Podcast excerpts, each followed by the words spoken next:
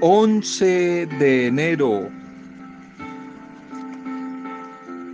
El secreto más difícil de guardar para una mujer, para un hombre, es su opinión de sí misma o de sí mismo.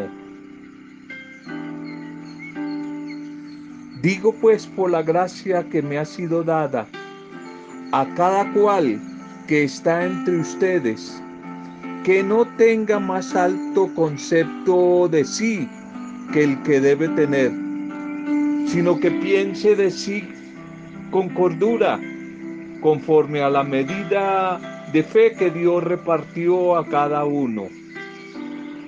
Romanos 12:3 El secreto más difícil de guardar para una mujer y para un hombre es su opinión de sí misma o de sí mismo.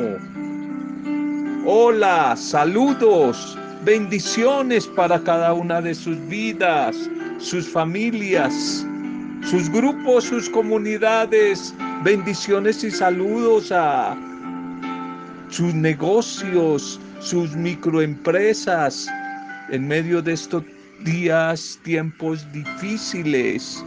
Saludos y bienvenida para cada una de sus vidas, mujeres y hombres.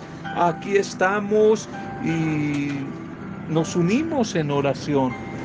Somos solidarios con todos aquellos y aquellas que quizás están atravesando momentos difíciles, momentos difíciles consecuencia de esta pandemia, momentos difíciles tal vez en la salud, Momentos difíciles, tal vez en la economía, en el ánimo, en el entusiasmo, en la convivencia humana. Nos hacemos solidarios desde la intercesión, oramos unos por otros.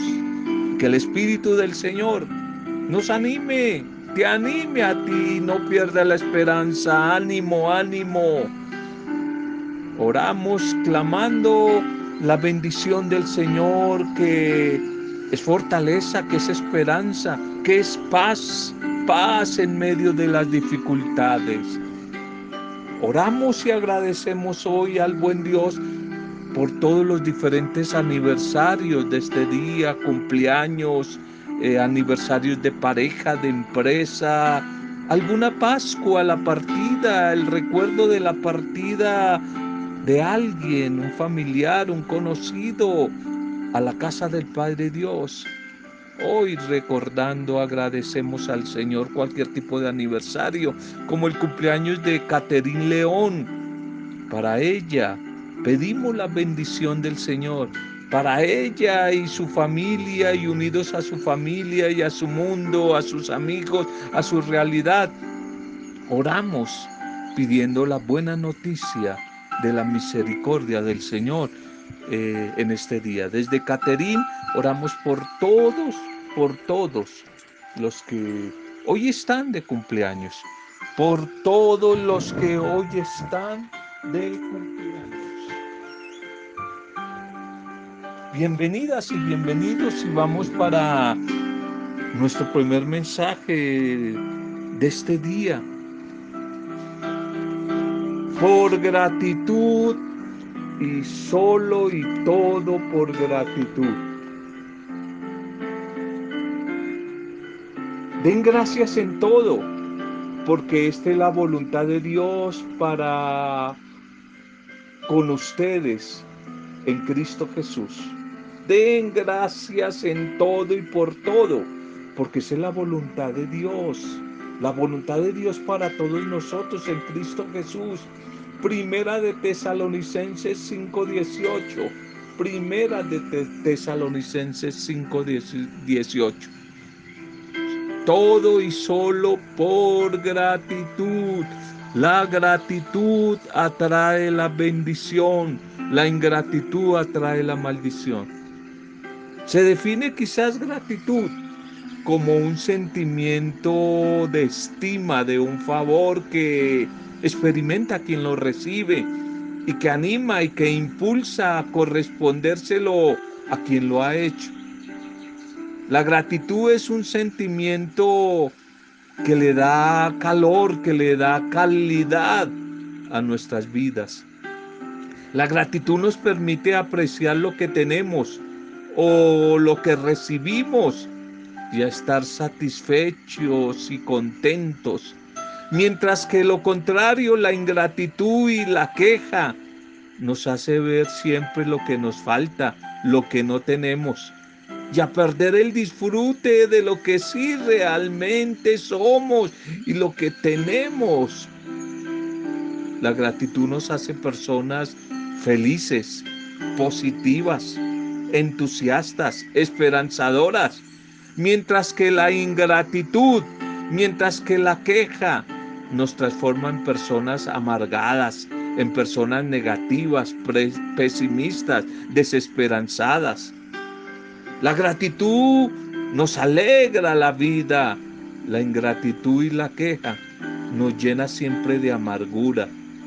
La gratitud nos capacita para enfrentar con fortaleza y esperanza las dificultades, para enfrentar las tribulaciones, las épocas de vacas flacas, con fe, con confianza, con esperanza, con el deseo y el ánimo de superarlas con ayuda de Dios. Mientras que la ingratitud y la queja nos quita las energías, nos quita la capacidad para discernir, para pensar. Y nos roba el deseo y el ánimo de seguir luchando.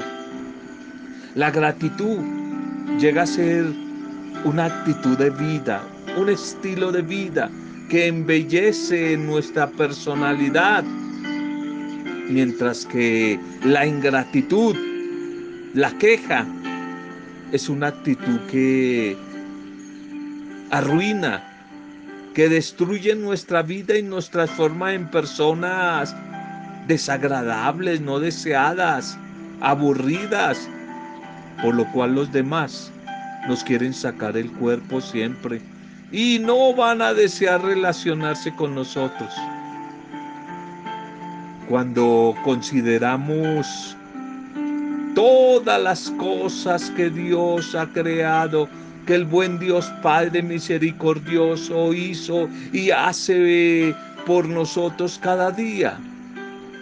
No podemos menos que ser agradecidos, como fue el caso del leproso allí del Evangelio, si lo recuerdas, diez leprosos curados por Jesús y solamente uno, uno, regresó para darle gracias. Hoy, a esta hora, este tiempo, este comienzo del año 2021, en medio de tantas dificultades, es una oportunidad, es una oportunidad precisa y preciosa para que tú y yo y todos analicemos, evaluemos y consideremos si somos o no personas agradecidas persona agradecida, persona bendecida. Si reconoces que no lo eres, ánimo, estamos comenzando ánimo, año, ánimo. Ahora mismo puedes comenzar un tiempo nuevo. Órale al Señor, entra en comunicación sincera desde tu corazón con Él. Pídele perdón y pídele su bendición y su ayuda a través del Espíritu Santo para que cambie en ti esa actitud ingrata que no valora, que no disfruta, que no agradece. Pídele al Señor que te renueve en la manera de pensar y de sentir y Él lo va a hacer. La gratitud atrae la bendición, la ingratitud atrae la maldición. La gratitud lo es todo desde el amor. La gratitud le da calidad a nuestra vida y nos hace libres y nos hace siempre felices. Nos hace siempre felices. Bien, hoy iniciamos un tiempo nuevo en, en nuestra liturgia de la Iglesia Cristiano Católica. Hoy comenzamos después de este periodo de Adviento Navidad. Comenzamos hoy la primera parte del llamado eh, tiempo ordinario. Un tiempo ordinario que ordinario no quiere decir que no sea importante. Este ordinario más bien traduce como orden, ordinario como un orden que se va a dar especialmente desde los textos bíblicos para la celebración litúrgica. Este tiempo ordinario que hoy comenzamos tiene como una primera parte, va desde hoy hasta el miércoles de ceniza, miércoles de ceniza que para este año va a ser muy pronto, rápido, el 17 de febrero. El 17 de febrero es miércoles de ceniza y ahí comienza un tiempo fuerte, ordinario, dentro de la liturgia de la iglesia que se va a llamar la cuaresma. De tal manera que este tiempo ordinario en su primera parte va hasta el miércoles de ceniza, ahí se interrumpe porque entramos 40 eh, días de preparación cuaresma a la Pascua y después duramos 50 días celebrando la Pascua, o sea, 90 días de un tiempo especial. Y volvemos a retomar la segunda parte del tiempo ordinario después de Pentecostés. Al día siguiente, lunes siguiente del domingo de Pentecostés, ahí retomamos la segunda parte del tiempo ordinario que hoy lo iniciamos y que irá hasta el último domingo de noviembre, la fiesta de Cristo Rey, con el cual termina en esa semana el año litúrgico. Entonces, hoy iniciamos Hoy iniciamos ese recorrido por el tiempo, tiempo ordinario, tiempo ordinario. Titulemos el mensaje para hoy, inicio del tiempo ordinario. Ha llegado la hora y está cerca el reino de Dios. Ha llegado la hora y está cerca el reino de Dios. Nos va a acompañar estos días la carta a los hebreos en el Nuevo Testamento. Hebreos 1.1.6, primera lectura. Hebreos 1.1.6, ha llegado la hora y el reino de Dios ya está cerca. Esta carta a los hebreos va dirigida a la comunidad cristiana que provienen del judaísmo y añoran lo que ha dejado lo que han dejado, las renuncias que han tenido que hacer por optar por el Evangelio de Cristo. Ellos han tenido que despojarse de muchas cosas, como por ejemplo el templo, el sacerdocio judío, los sacrificios, la ley de Moisés. Y toda esta carta va a exhortar a la comunidad a perseverar en la fe, en la esperanza. Y les va a mostrar que Jesús es superior a Moisés y a los demás profetas antiguos, que es más importante, poderoso y superior aún que los mismos ángeles. Jesús ese Mesías que hace pocos días celebrábamos en su encarnación, en su Navidad, es superior a los sacerdotes del templo del Antiguo Testamento y que hacen inútiles, hacen inútiles los sacrificios de antes comparados a Jesucristo. Cristo Jesús es el sumo y eterno sacerdote el sacrificio, el templo y el profeta. Cristo es superior a ellos. Y todo lo relacionado con el Antiguo Testamento es sombra y promesa de Cristo. El pasaje de hoy, de esta carta, nos introduce directamente, sin demasiados preámbulos, al misterio más profundo de Cristo el Señor que ha sido glorificado, el Hijo heredero de todo, el que nos revela quién es Dios. Se pueden considerar en estos versículos iniciales de esta carta quizás como el resumen de toda la carta, de todo lo que va a decir eh, el mensaje, el mensaje a esta comunidad. Durante quizás creo que cuatro semanas en, esto, en este tiempo ordinario vamos a estar eh, acompañados de la carta a los hebreos. Esta carta cuyo actor desconocemos, no sabemos quién es, aunque es seguro que está inspirada en parte en la doctrina de San Pablo y que tal vez se considera que fue escrita por allá hacia el año 67 y que va dirigida a los cristianos que provienen del judaísmo. Por eso el término de hebreos, hebreos, y que aparecen quizás esta comunidad, estos hebreos, cansados o tal vez afectados de una cierta nostalgia y añoranza por lo que han dejado, por lo que han dejado su templo, bueno, todas estas cosas, su culto, la ley de Moisés, su fe, su fe que parece que es muy débil y superficial. Toda esta carta va a exhortar a la comunidad en medio de las dificultades como las que nosotros también estamos atravesando por estos días. Los va a invitar a perseverar, les va a mostrar que Jesús es superior a toda adversidad que es superior a todo culto, a toda espiritualidad, a toda religión, a toda propuesta. El mismo Jesús en persona es el gran profeta, el profeta y el Mesías esperado. Por tanto, no tendría la comunidad que seguir alimentando ninguna clase de nostalgia del pasado, teniendo a Cristo. Todo lo relacionado con el Antiguo Testamento en Cristo es una sombra, una sombra.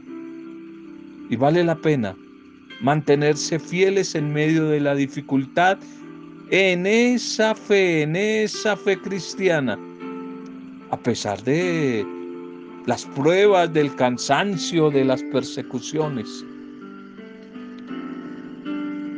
El pasaje de hoy, eh, esos cortos versículos son como preámbulos a la clave, a la clave del misterio más profundo de Cristo.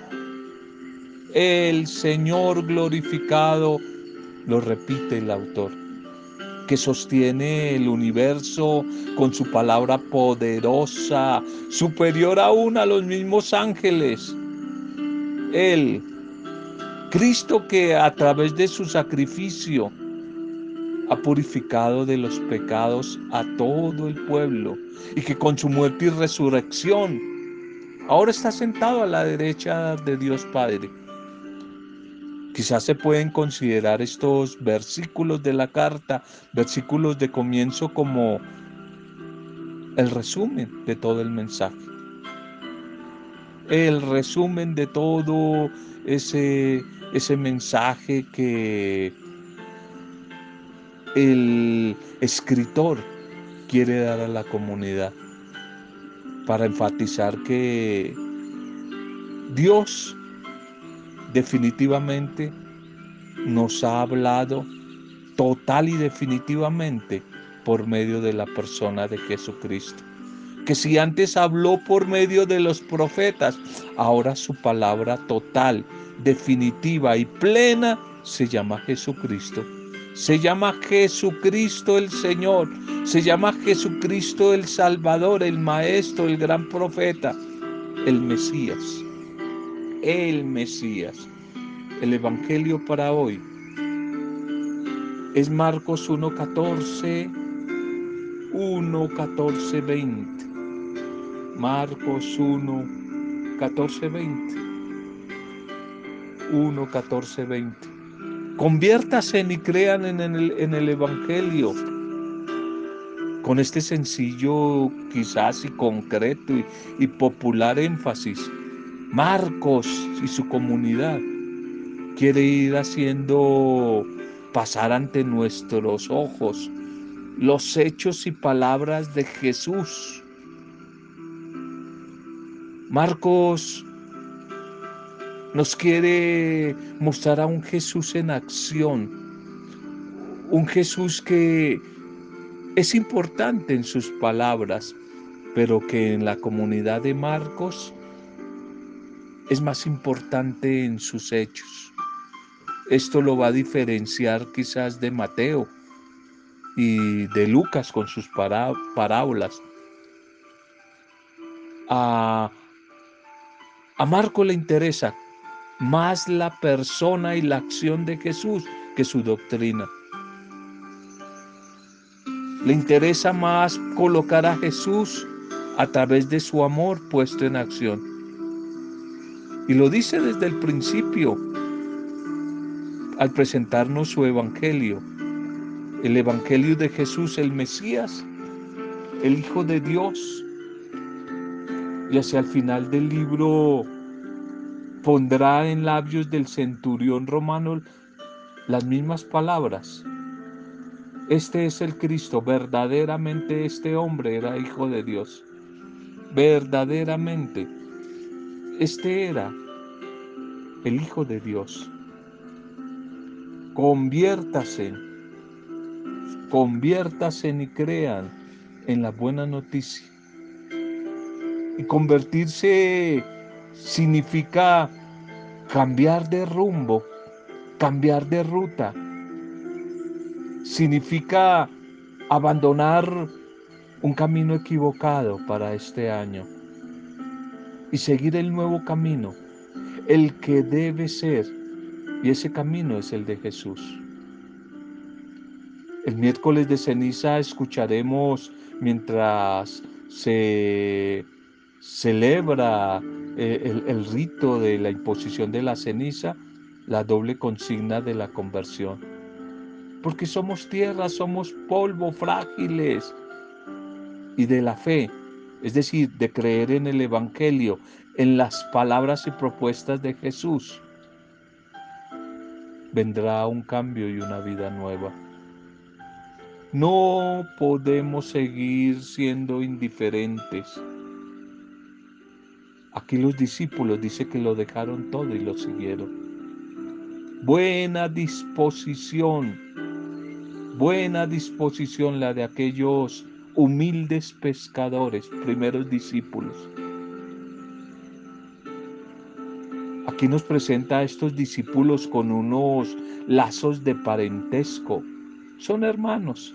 Qué interesante, así nace la primera comunidad de Jesús, una comunidad familiar familiar, aquí unida en lazos de sangre. Más adelante será en lazos espirituales. Se va a amplificar la familia de Jesús, ya no solamente en la sangre, sino en el espíritu. Pero estos primeros discípulos, quizás Andrés, Pedro, Santiago y Juan, tienen una característica, son hermanos.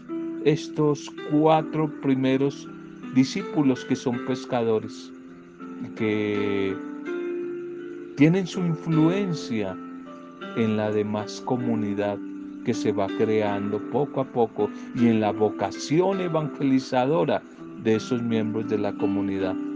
Poco a poco ellos irán madurando su fe, pero ya desde ahora empiezan a manifestar eh, un abandono, una confianza y una entrega meritoria, meritoria allí desde lo que desde lo que ellos son.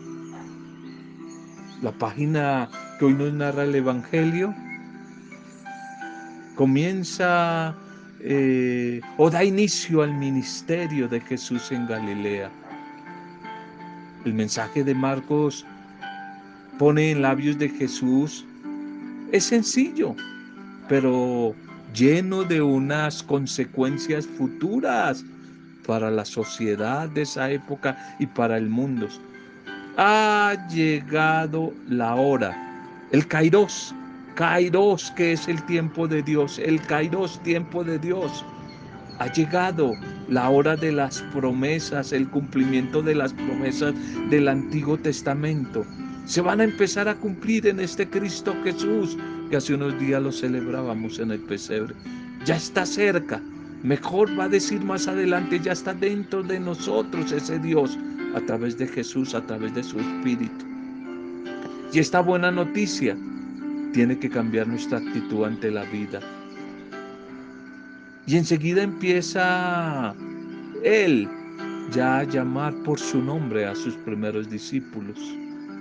Hoy a esta pareja, a estos cuatro hombres eh, hermanos. El relato es sencillo, es bien escueto, pero nos aporta quizás dos elementos importantes para nuestra reflexión. Que primero, que es Jesús el que ve, y al que ve lo llama y lo llama por su nombre. Y a los que llama, a los que llama, ellos inmediatamente lo dejan todo y le siguen.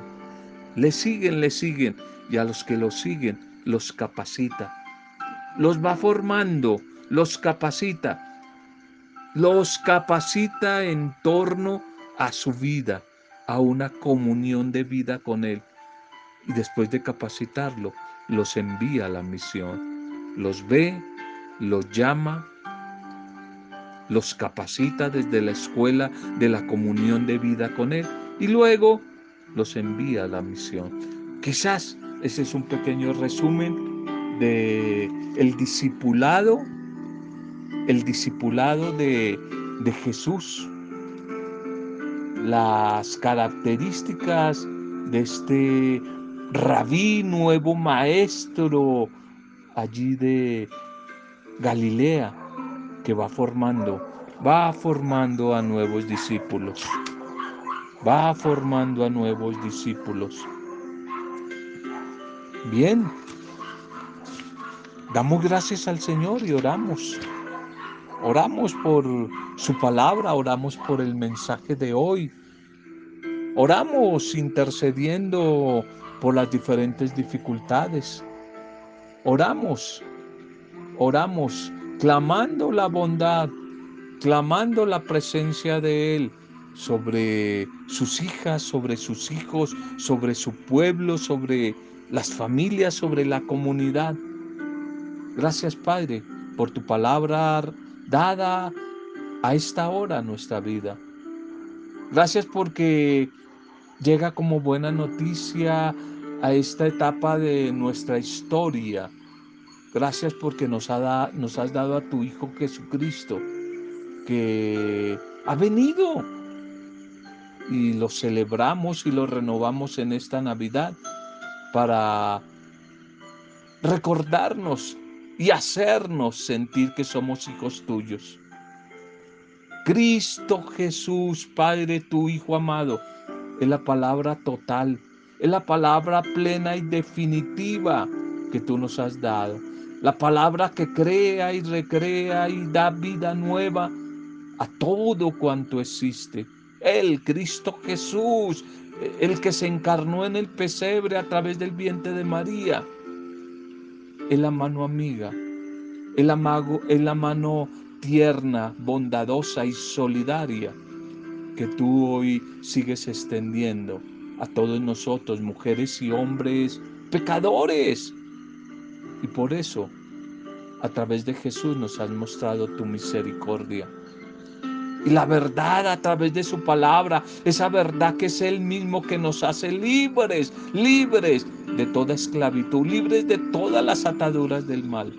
Hoy queremos por la fe, Padre, acoger ser dóciles a esa palabra, darte gracias por esa palabra y suplicarte que a través de ella nos ayudes, buen Padre, a saber encontrarte día a día en la vida de Jesús, a través de Él en los diferentes acontecimientos que vivimos, realidades que vivimos, Señor, que a partir de cada enseñanza del día a día con tu palabra, podamos experimentar el gran milagro de tu amor a través de Jesús el milagro de tu amor obrando, obrando transformaciones, obrando cambios, renovaciones, restauraciones en nuestra vida, Señor. A través de esa palabra que es tu Hijo Jesús, te entregamos a todos nuestros hermanos más sufrientes, los enfermos, todos los que víctimas de este COVID, los que están en clínicas, en hospitales, en sus casas, las familias que están en etapa de duelo porque han perdido a un familiar a través de esta pandemia.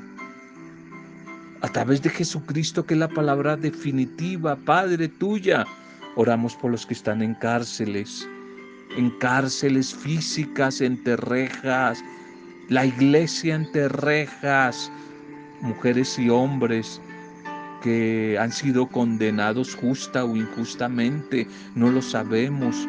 Oramos por ellos para que allí, en su lugar de reclusión, que aunque su cuerpo esté entre rejas, su alma, su interior sea liberado, tocado por tu espíritu, llenados de tu paz, de esperanza, de bendición. Oramos por el personal de guardia administrativo de las cárceles. Oramos por los que están atados y esclavizados por los vicios, por los apegos, por un sentimiento equivocado, errado, tóxico que les esclaviza, que sean liberados. Oramos por nuestros gobernantes, por las diferentes autoridades en este día. Oramos por el personal de la salud, todos los que trabajan en la salud en estos días y tiempo tan difícil. Oramos por los bebés, los niños que nacen para que tú les acojas en tu amor y les protejas y sean consagrados desde el comienzo a ti. Y oramos también por los que ya partieron o van a partir al encuentro contigo en las próximas horas. Oramos por los campesinos, los indígenas, los migrantes, los desempleados, los tristes, los que sufren de enfermedades emocionales, los que sufren de depresión, de soledad, de tristeza, los que piensan en el suicidio, Señor. Transforma su vida, deténles, sana sus heridas, llena todo vacío que tienen. Oramos por los que se sienten solos y solas. Oramos por los que teniendo una familia, alguien, les es difícil la convivencia humana. Parejas, parejas que se hacen daño, no se valoran, no se toleran, sino que se hacen daño. Oramos por ellos. Oramos, Señor, en este día por tu iglesia, por todos tus discípulos, discípulas, misioneros y misioneras, todos los que de una u otra manera y de diferente denominación, trabajamos, trabajamos por seguir sembrando la semilla de la buena noticia, de la esperanza, de la vida que vence la muerte, que es tu evangelio, Señor Jesús, tu evangelio de amor, de paz, de reconciliación, de vida. Oramos por todas esas personas que de una u otra manera están comprometidas con la causa de tu reino, Oramos en Caterín por todos los que hoy están de cumpleaños. Oramos por todos los que hoy están de cumpleaños.